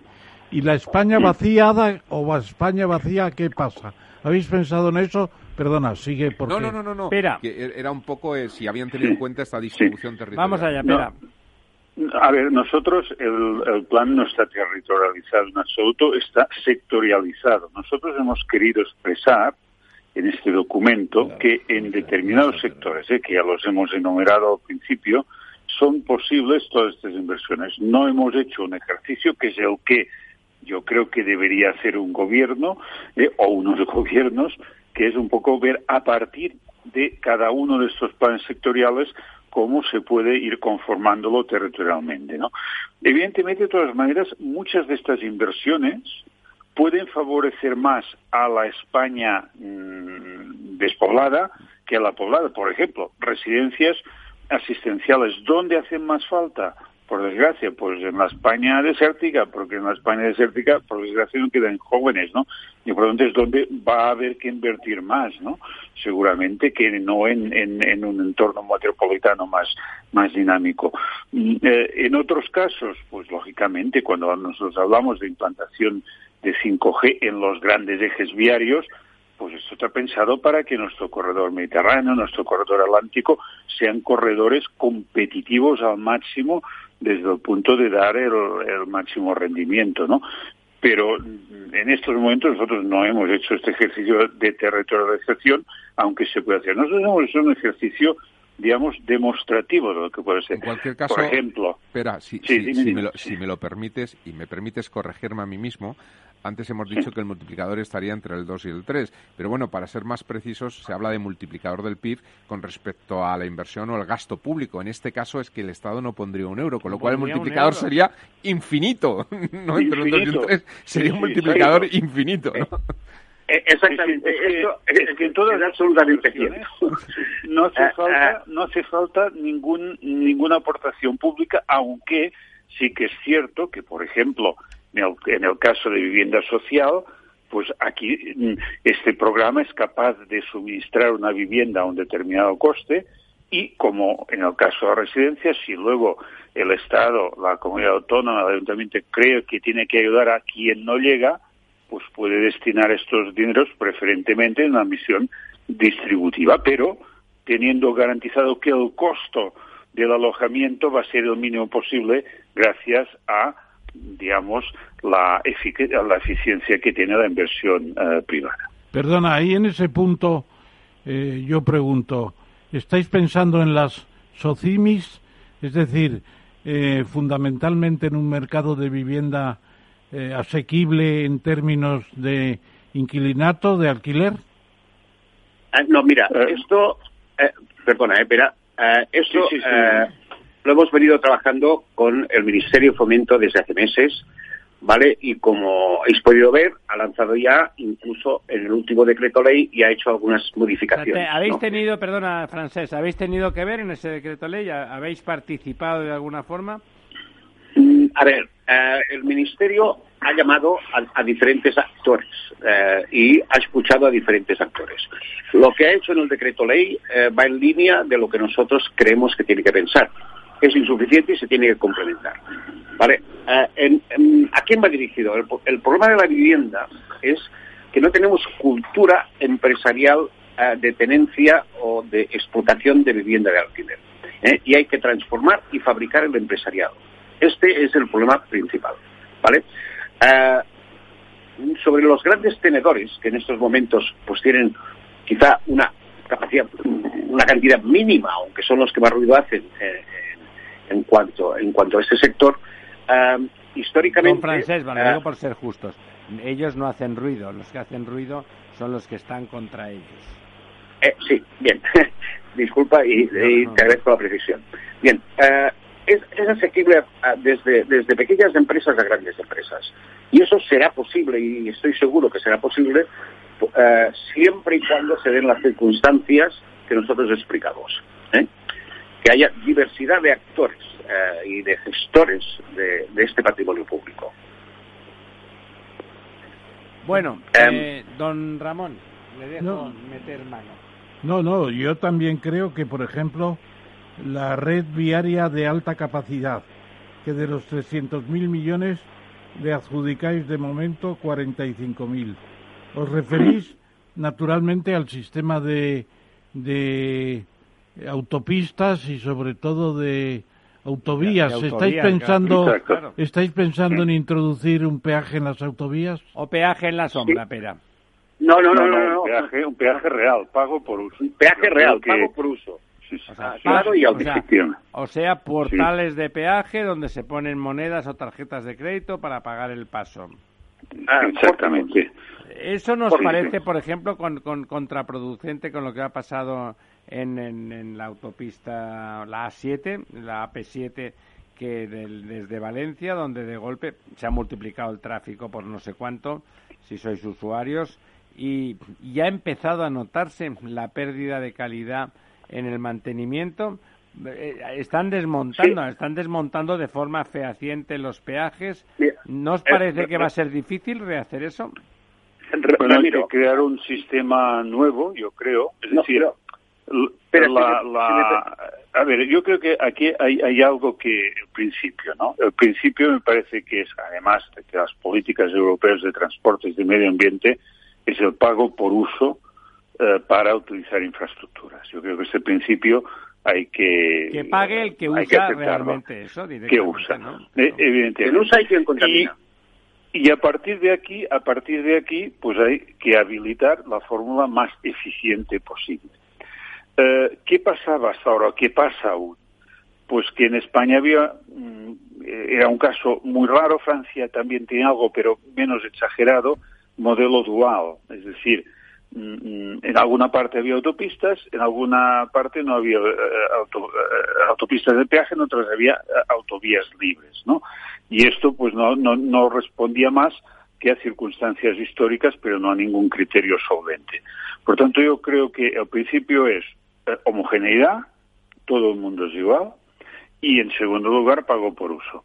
Y a partir de aquí, pues tenemos, y que es lo que hemos hecho aquí también, es un ejercicio apelando a datos de gente solvente. Por ejemplo, quien sabe bastante de estadísticas en relación a cómo están las carreteras españolas es, es la Asociación Española de Carretera, que lleva 25 años haciendo cada dos años un inventario exhaustivo de cómo están los pavimentos, cómo está la señalización, cómo están las un inventario, Un inventario solvente, sin duda. ¿Eh? Y por tanto, a partir de esos datos, si me permite, nosotros... espera, espera, Francés, yo te dejo después que tú remates Vale, sí, sí, sí, quisiera decir un dato importante. No, no, después, espera.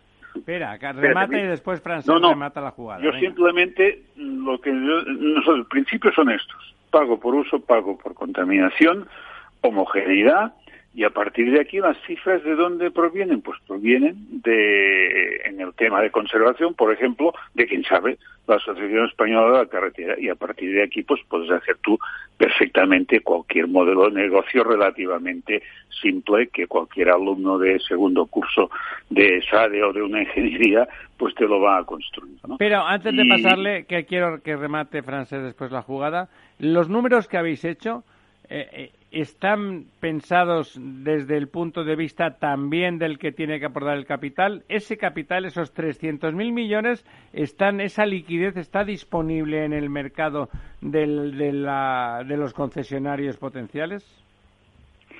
De los financieros, del sector financiero que va a financiar si hay concesiones eh, con garantías. Entonces, esto es la ecuación, ¿no? Francés. No sé si vamos a ver. Eh, el pago por uso. El pago por uso hoy en día está implantado en toda Europa mediante pórticos y de forma selectiva y se puede hacer por recorridos y de muchas maneras. Punto primero. Punto segundo, España acapara el 70% de las vías de alta capacidad europeas gratuitas. España. En las circunstancias económicas que nos encontramos y en comparación con países eh, más ricos y con mejor economía saneada que nosotros. O sea, casi todos, si me lo permite, don Francés. Eh, bien, 70%. Esto eh, no tiene ninguna lógica ni se soporta. Más que por unas cuestiones políticas, ¿no? Eh, Ideológicas. Bien, dicho esto, eh, dicho esto, no solamente tenemos que afrontar en las vías de alta capacidad los mantenimientos, sino el progreso. Y el progreso en estos momentos va a una velocidad de vértigo. Y si no alcanzamos el progreso, nos quedaremos en la cola. Las vías de alta capacidad. Está hecha la parte de obra, pero en estos momentos, en estas vías de alta capacidad, se tiene que aplicar muchísima tecnología. En segundo lugar, estamos utilizando las vías de alta capacidad para usos para los que no están pensadas. ¿Vale? Eh, em, no es para, eh, básicamente es para el gran transporte y para el ocio y para las vacaciones, etcétera, puntuales. Pero os voy a explicar una paradoja. Pero no, para, no para el tráfico local, que es lo que quiere usted decir, que para lo que está pensado. Sí, pero mira, eh, os voy a explicar una cosa que es muy sencilla. De, para el mismo trayecto metropolitano de una ciudad, el mismo trayecto, lo puede hacer una persona, o sea, se pretende que lo haga una persona sola, en un coche, contaminando y gratuitamente. El mismo trayecto hecho en transporte público, por ejemplo, tren de pago de pago mediante billete. Esto es absolutamente insostenible socialmente, ambientalmente e incoherente. Esto es lo que se está diciendo y se está proponiendo y esto es lo que Europa, desde luego, no va por aquí. ¿vale? Pero es que el que paga el billete, luego con sus impuestos, está pagando el mantenimiento de la, vía de alta capacidad que usa el que va solo contaminando. Eh, creo que así se entiende muy claro. No, no, sí, está, está, muy claro que el que, use. La última pregunta, que ya casi llegamos a menos cuarto, que es el límite de nuestra hora.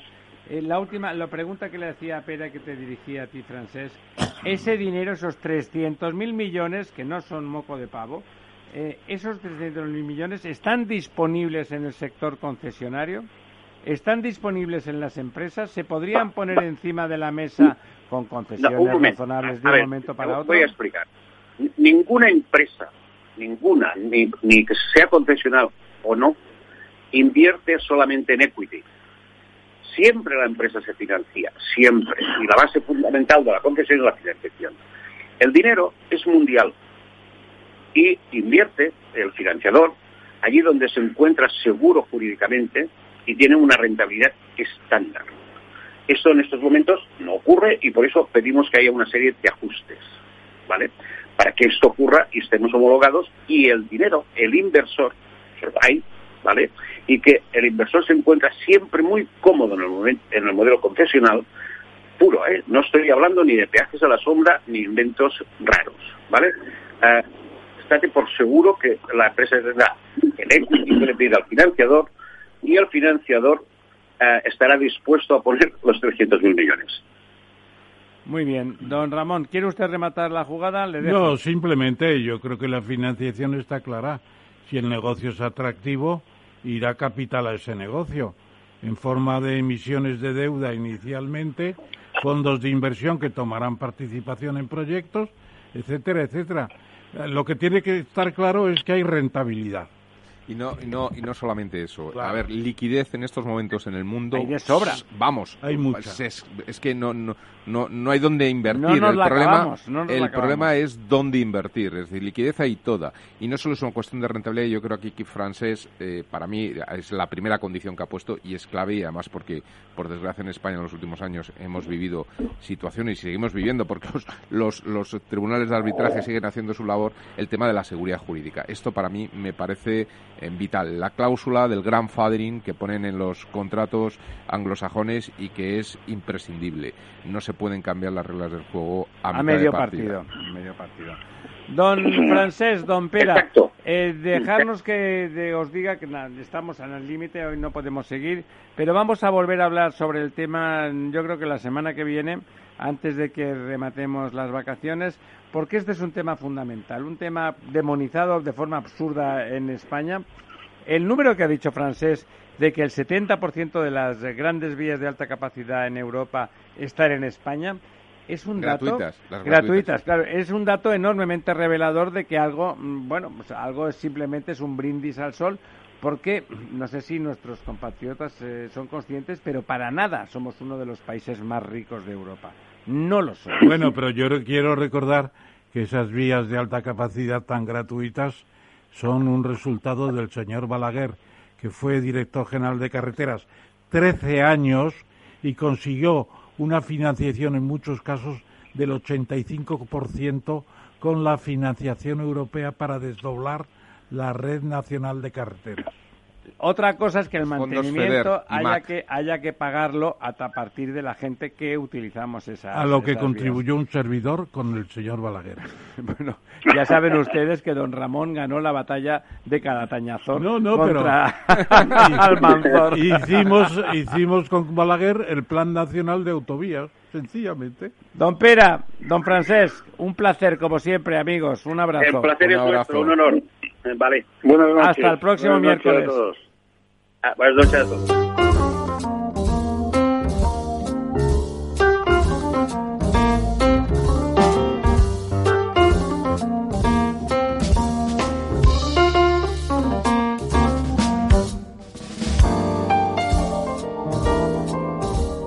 Bueno, eh, mientras se aleja de nosotros, de nuestra galaxia, el planeta Lorenzo Dávila, los, los otros amigos, los de Barcelona, ya se han marchado. Teníamos hoy varias noticias interesantes, ¿no, don Ramón? Ese, ese estudio que no sé si es creíble o no, porque lo que vaya a ocurrir en África me parece, mientras que Asia no me parece complicado pensar que acabe, que acabe haciendo un, gesto en favor de una natalidad más racional, ¿A usted, sinceramente, le parece viable que África pare y que realmente no lleguemos nunca a los 10.000 millones de habitantes? Bueno, eso mismo se decía de otros países como México o Tailandia. Y en escasamente 20 años cambió el patrón por completo, es decir, la anticoncepción, los métodos anticonceptivos. Usted sabe que en África la anticoncepción es, Todavía no, pero tampoco llegaban a México, ni llegaban a Tailandia. Y en 20 años cambió el panorama y hoy tienen una tasa media de fecundidad por encima de dos, pero, pero no, razonable, siete, razonable. no siete como tiene Níger, que tiene siete hijos por, por mujer. Claro, es una barbaridad. Entonces en África puede ser más lento, pero yo veo que en vez de los 3.800 que se dicen por, la, por las Naciones Unidas hace poco, pues ya lo dejan en 3.000. Es decir, también en África han reducido mucho el crecimiento demográfico en este estudio de la Universidad de Washington.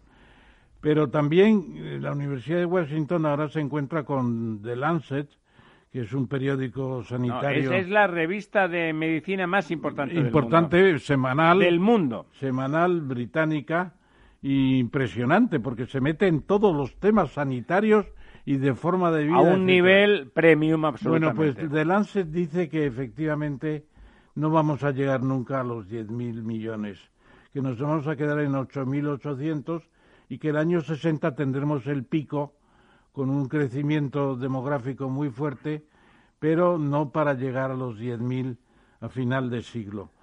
¿Qué basa, ¿En qué basa esto?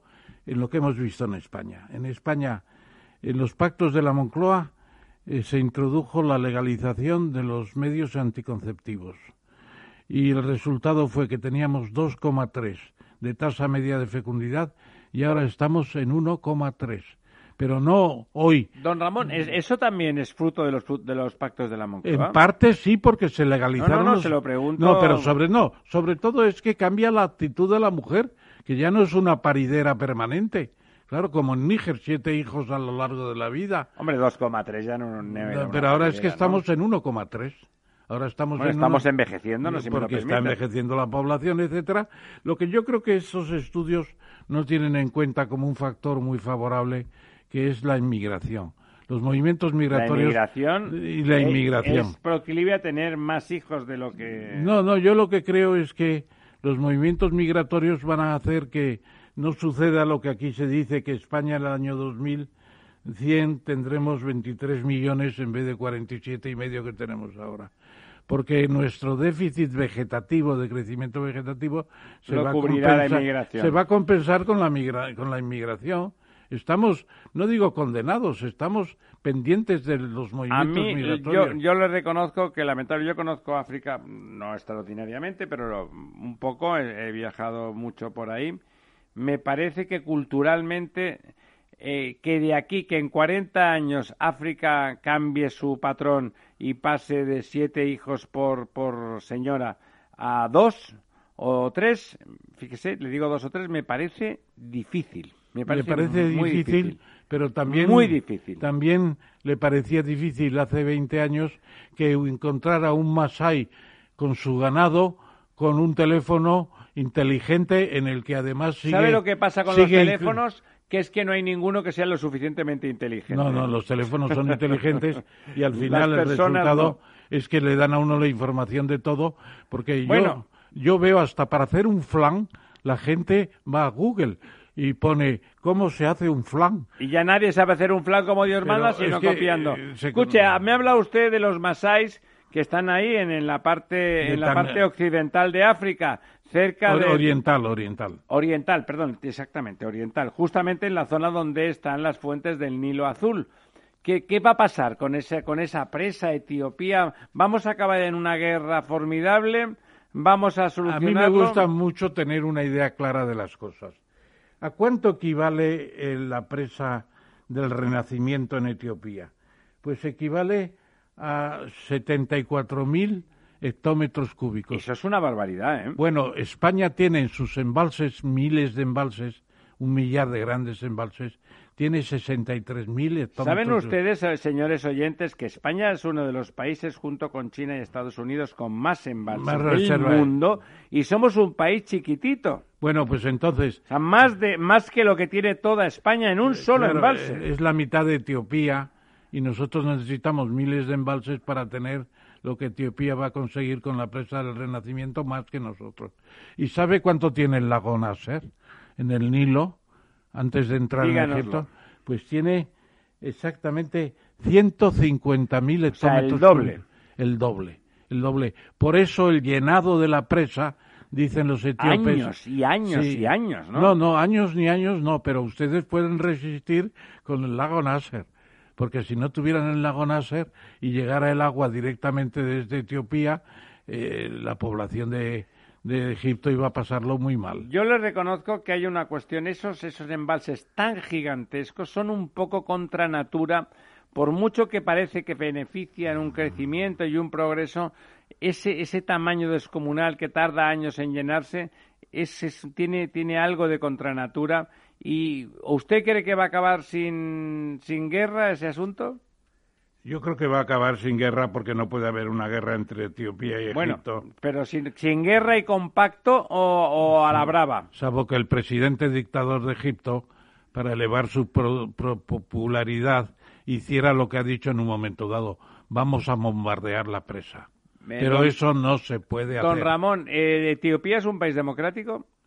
Etiopía está en, en el comienzo, en la recuperación de la democracia. Uy, recuperación. Después de muchos años de un régimen que impusieron, en cierto modo, desde, desde Moscú y desde La Habana. Bueno, y desde eh, hace un año aproximadamente caminan hacia la democracia.